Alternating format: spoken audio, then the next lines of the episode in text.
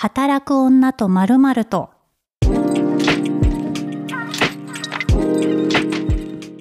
こんにちは、ピースの小沢彩です。働く女とまるまるとは、毎回働く女性のゲストを迎えたトークプログラムです。今回もゲストはひらりささんです。はい、ひらりさです。よろしくお願いします。はい、あの30代であの会社員でライター文筆業もやっていて、それでも女をやっていくっていう著書をね出されますけれども、はい、2月6日発売です。よろしくお願いします。でその時に女友達とのエピソードとかがあって、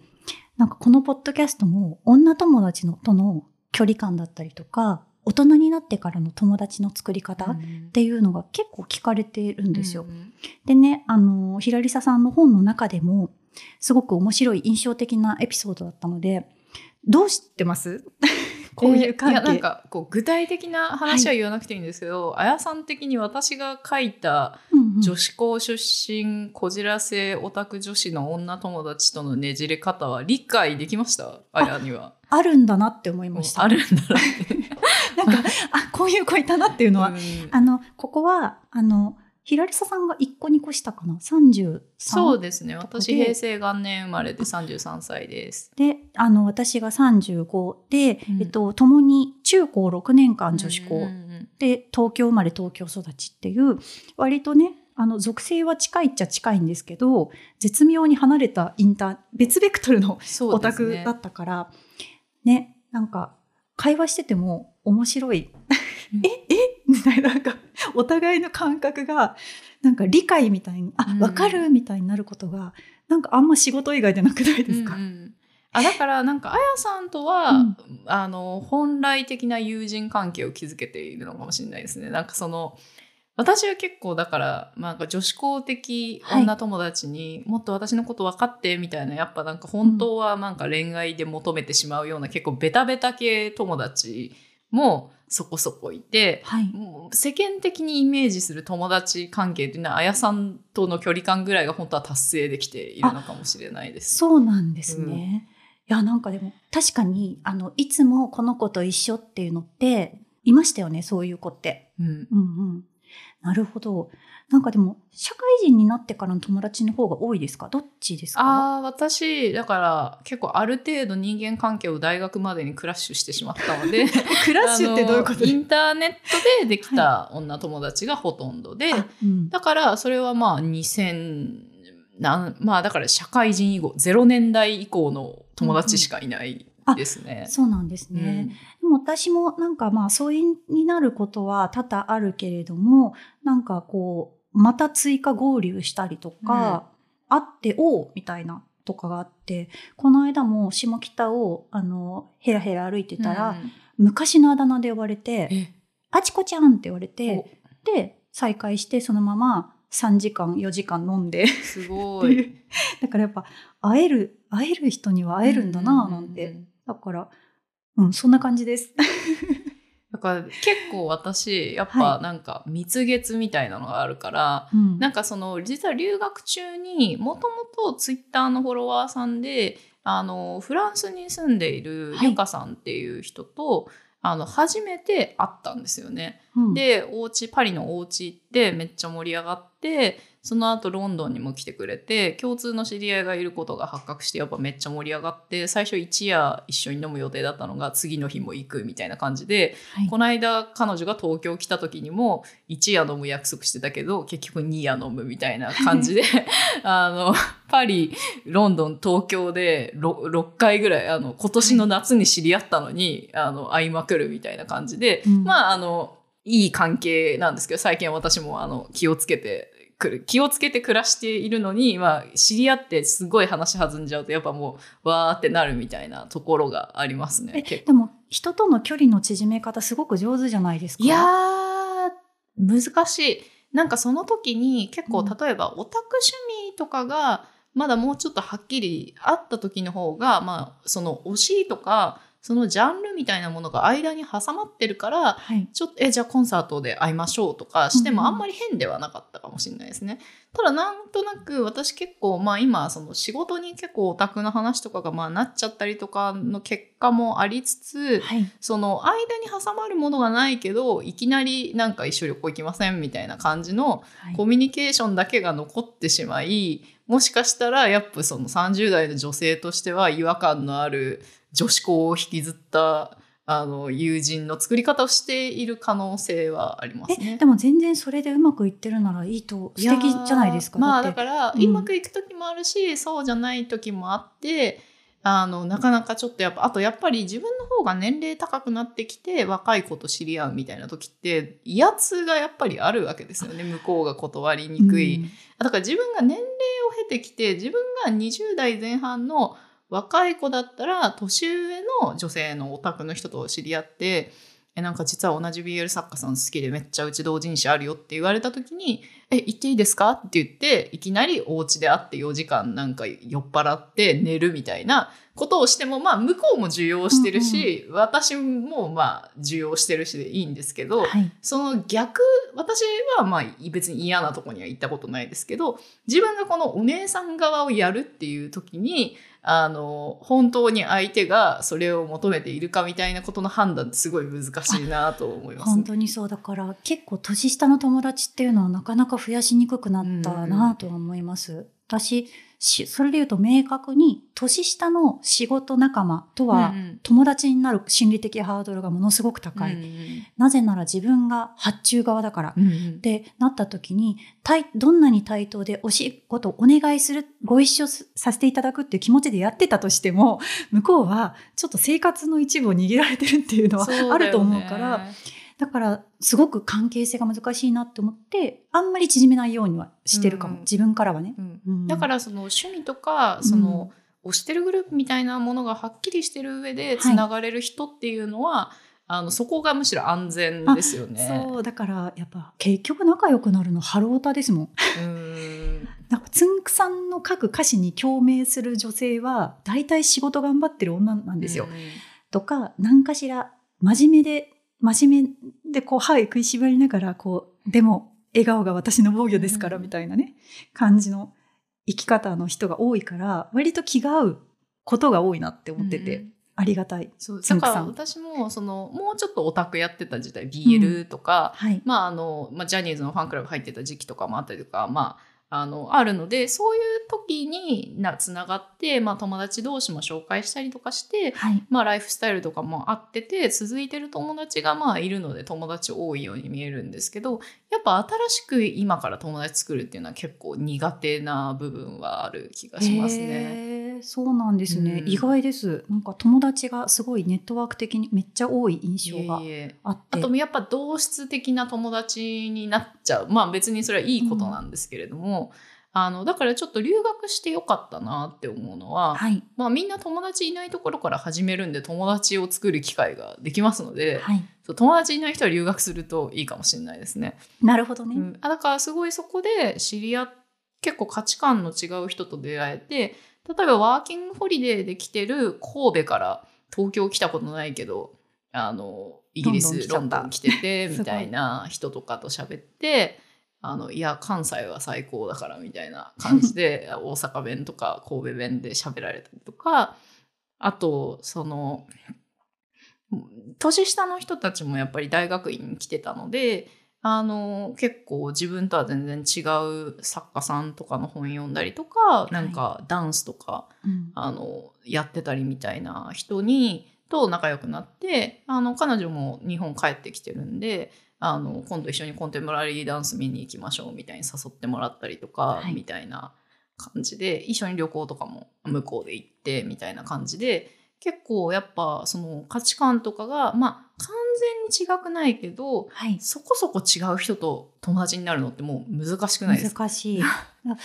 なんかそのアイドルだったりとか、あの、まあお笑いとかも、うん結局どのお笑いがハマるかって割と価値観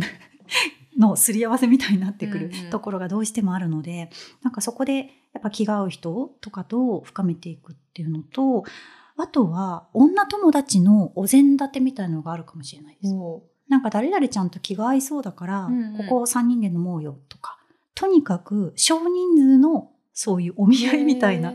ので、まあコロナ前はですけど、うんうん。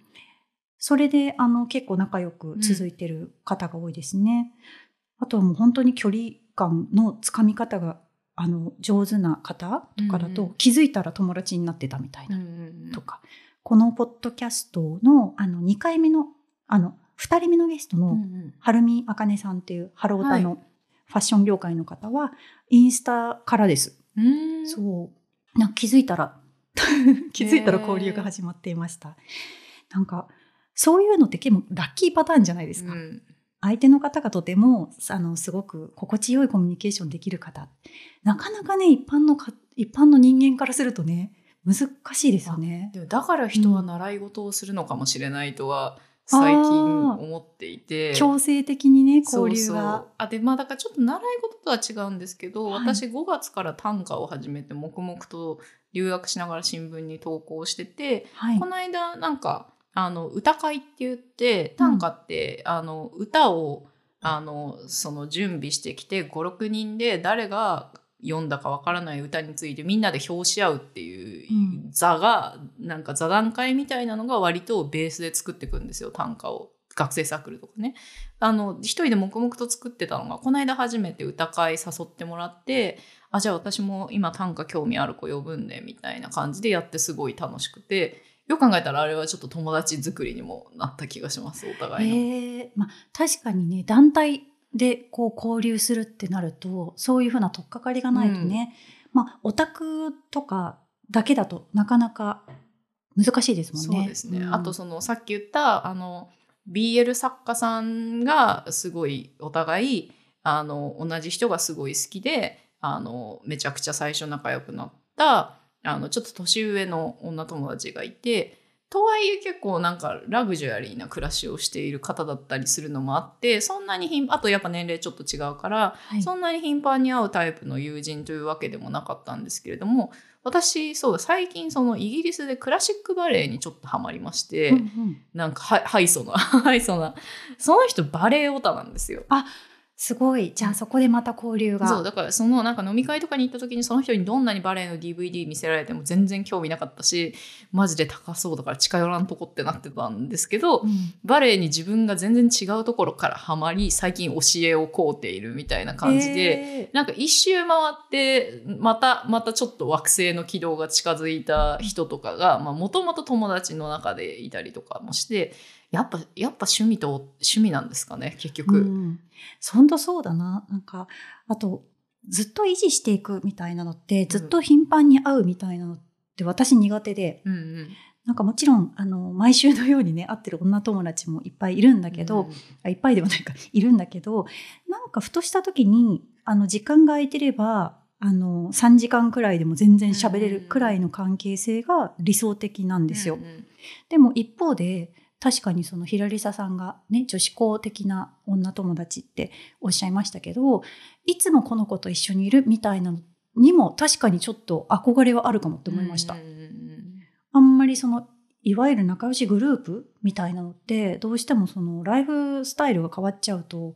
明確にやっぱ離れるというかがあったのでうん結構ね就職してからがの23年結構きつかったかもしれないです私も。あなんかもうみんながもういわゆる定時上がりの一般職、うんうん大手の一般職ーうんとか、まあ総合職もあるけど私は土日もどうしても稼働がある業界に入っちゃったから、うんなんとなくそのあ物理的に集まれない。ね。てなった時とか、まあみんなとの暮らしがみんなは実家暮らしで、うんうんうん。私一人暮らしでお金もないってなった時にやっぱちょっとあしんどいかもみたいのは、うん、ああったり。だからあやさんの話聞いて今思い出したけど、はい。私も別にあの人間関係のクラッシュにより全ての友人を失ったわけではなくて、まあ、IT 系のウェブメディアの編集になっちゃったのでみんな割と固めの企業とか公務員になる大学だったのに、うん。そもそもなんか退勤時間とかが合わないしあのあとそのいわゆるその東京の東海岸で働いてる人が多くて西海岸の民がいない中ではい仲良くなったのが劇団メスネコだったんですよね。なるほど、まあ、8時ぐらいから飲み会をするぐらいのその労働時間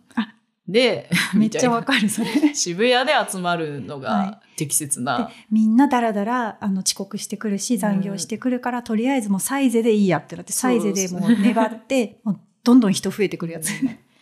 なんかまた今ね、コロナとかステイホームというかはい。在宅勤務とかで、なんかそういうその、集まれる場所とか集まり方とかねあとまあ家族とかもみんなできたりとかのそのあり方によってやっぱちょっとライフスタイルに自分自身が変化も感じてるからうん。その今の自分のライフスタイルに合う友人関係っていうのをちょっと試行錯誤してるのかもしれないですね。なるほど。確かに。でもやっぱり結局私もあの最近ねあの LINE が誰が誰だか分かんない問題 めちゃめちゃ改めてやっぱり数年連絡取ってない、そのうんうん。もう分かんないのあんなに連絡取ってたけどあの例えば仮名ですけど静香ちゃんが、し静香ちゃんのアカウントがどれか分からない、うん。なんなら名字が変わってたりとかあだ名になってたりとか子供の画像赤ちゃんの画像になってたりするとあ確かに前まではずっとトーク画面の上位にいたからこれだってすぐ分かった相手ももはや分からなくなるっていう切のがなんか別にそこであなんだろう連絡を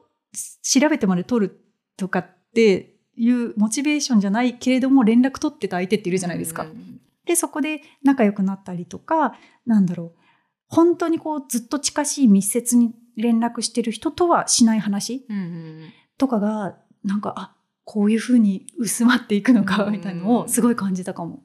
うん、逆になんか遠距離の遠距精神的遠距離の友人っていう方がむしろ難しいですよね今多分保つのがね。そうそうそうなんかねやっぱりあのまあ私前三軒茶屋に住んでたんですけど、うん三茶とかって友達がとにかくいるから、うん歩いてれば「おお!」みたいな「お茶しとしようよ」みたいななんかあそういう偶発的な出会いがあったんですけど、またなかなかなかったりとかそう。難しいですよね本当ね。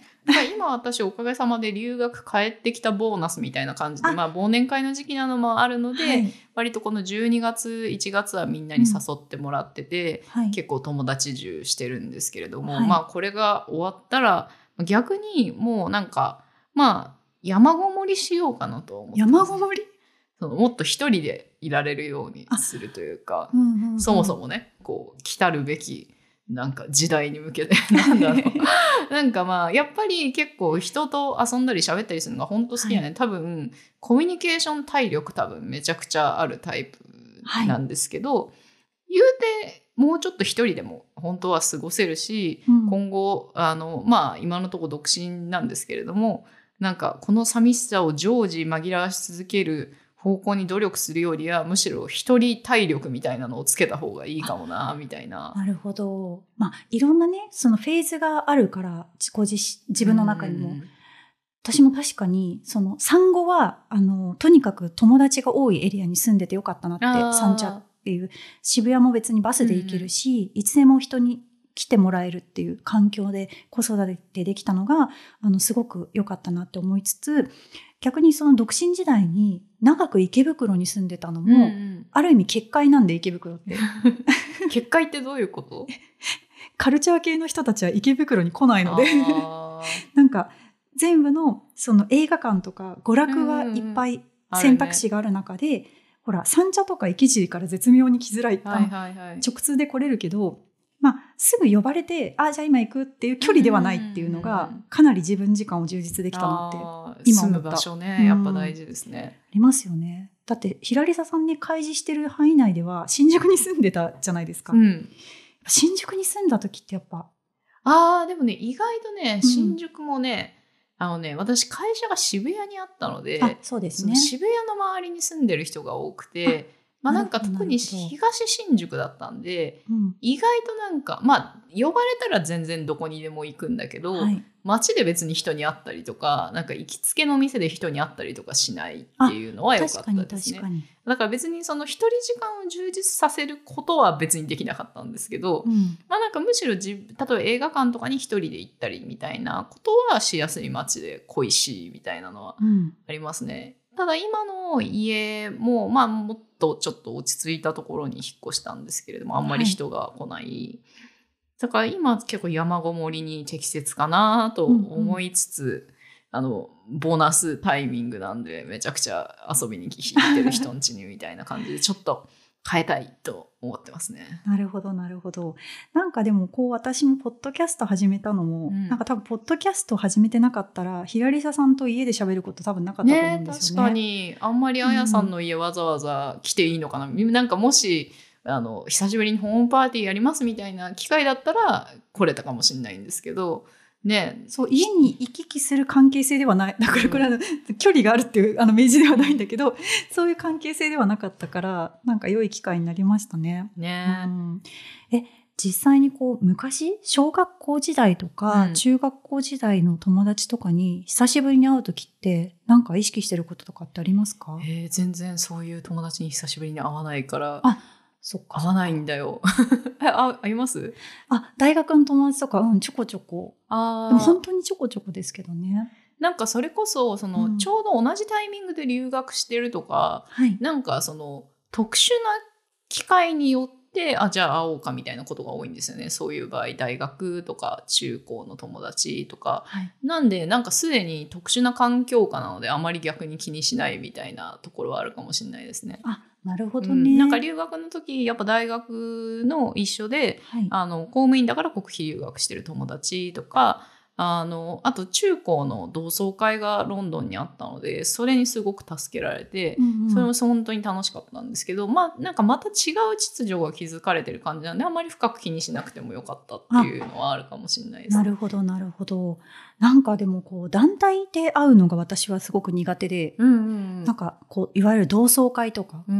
ん、ああ私も苦手ですよ。そう、なんか少人数で、その4人、4人限界なんですよね、私。うん5人以上人が集まればがどうしても難しい。うんそういう人でも結構やっぱいると思いますね、このポッドキャスト聞いてる人も共感してくれそう。なんか薄まるじゃん、話が。で、なんか、こう、トピックとトピックの狭間の席みたいになるときにさ、うわーってならない？なりますね。なんか関係性をちょっと、その人の話が聞きたいってなった時とかに、なんか4人がちょうどいい気がすると思ってて。そうそう。なんか今そのあやさんと私が入ってる Slack すごいいいですよね。あ 5, 5人かな？ま5人ですすね。5人で、あの、 Slack グループを作ってるんですよ。うんでも、ああいうグループいっぱい持ってますよね。うん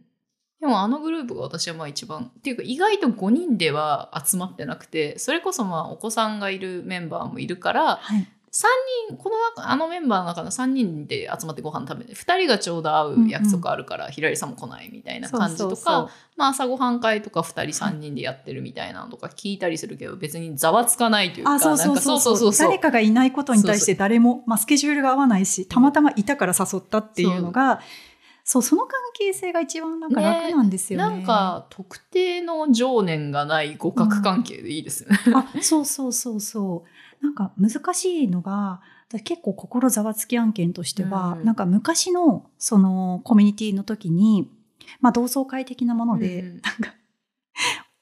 ぼ母親と子供のなんか交流がメインとなるので苦手な方はご遠慮くださいみたいな的なね、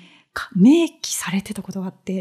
えちょっと怖ってなるじゃないですか。え、それはじゃあ全体アナウンスしなくてもよくないっていう、なんかその良かれと思った、そのみんなを誘うっていうことが裏目裏目じゃないって思って、結構独身界隈ざわついた事件があったんですけど、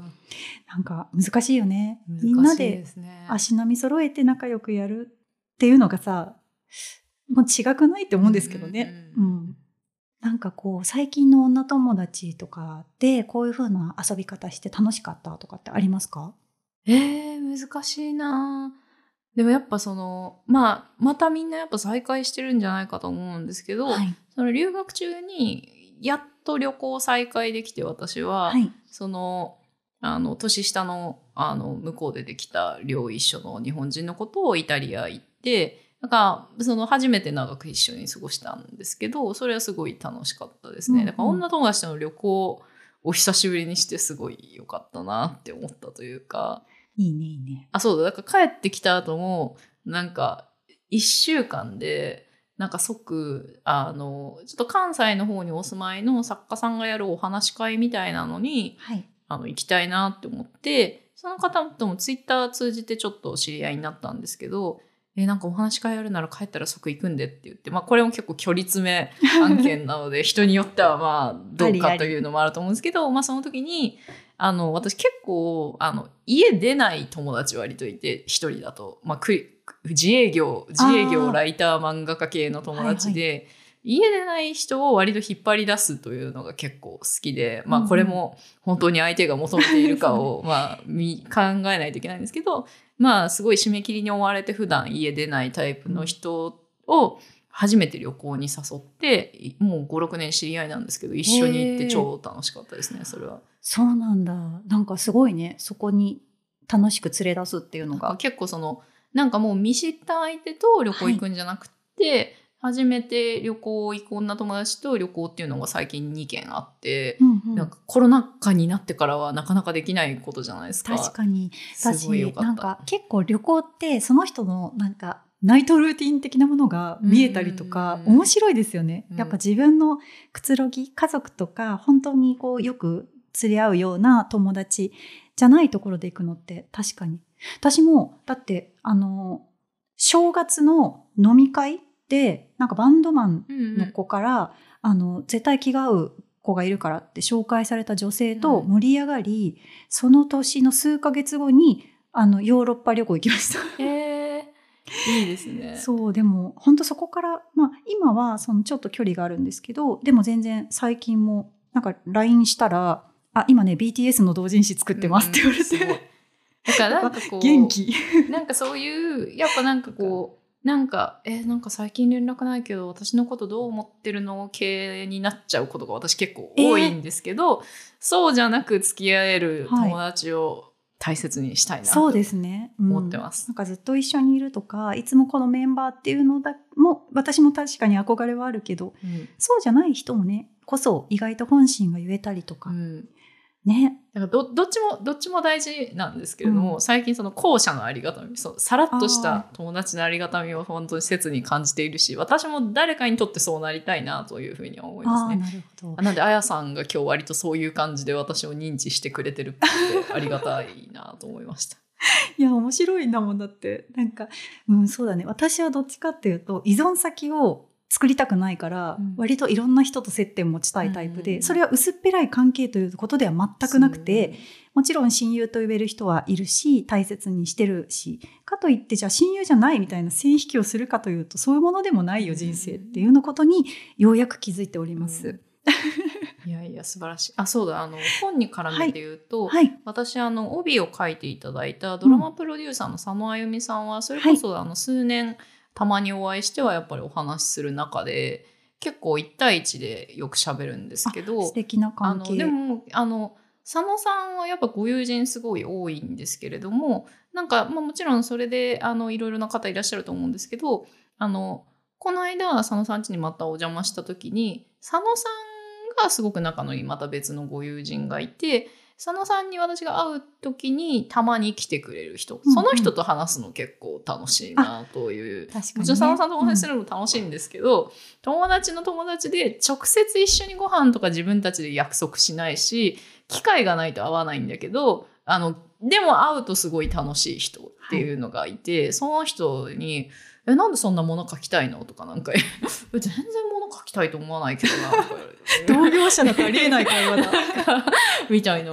全だってなんかさかなんか書くのって大変なんでしょ？みたいな感じで。いや大変別に楽しくはないんですけどなんで書いちゃってるんですかね？みたいな話とかをなんかしてるのすごい楽しかった、この間。ねなんかそういうふうな、ね、ところも育んでいきつつ、うん我々もなんか適当に育んでいきましょう。来年も適当に会いましょう。来年でこれ年明け配信だから今年もだね。今年も今年も適当に会いましょう。はい、じゃあどうもありがとうございました。小沢彩と平里沙さんでした。ありがとうございました。働く女とまるまると最後まで聞いていただきありがとうございました。番組のフォローをぜひしていただけたら嬉しいです。ご感想はメールのほか、ハッシュタグ、働く女とでつぶやいていただけますと、こちらもニヤッとしながら眺めます。よろしくお願いします。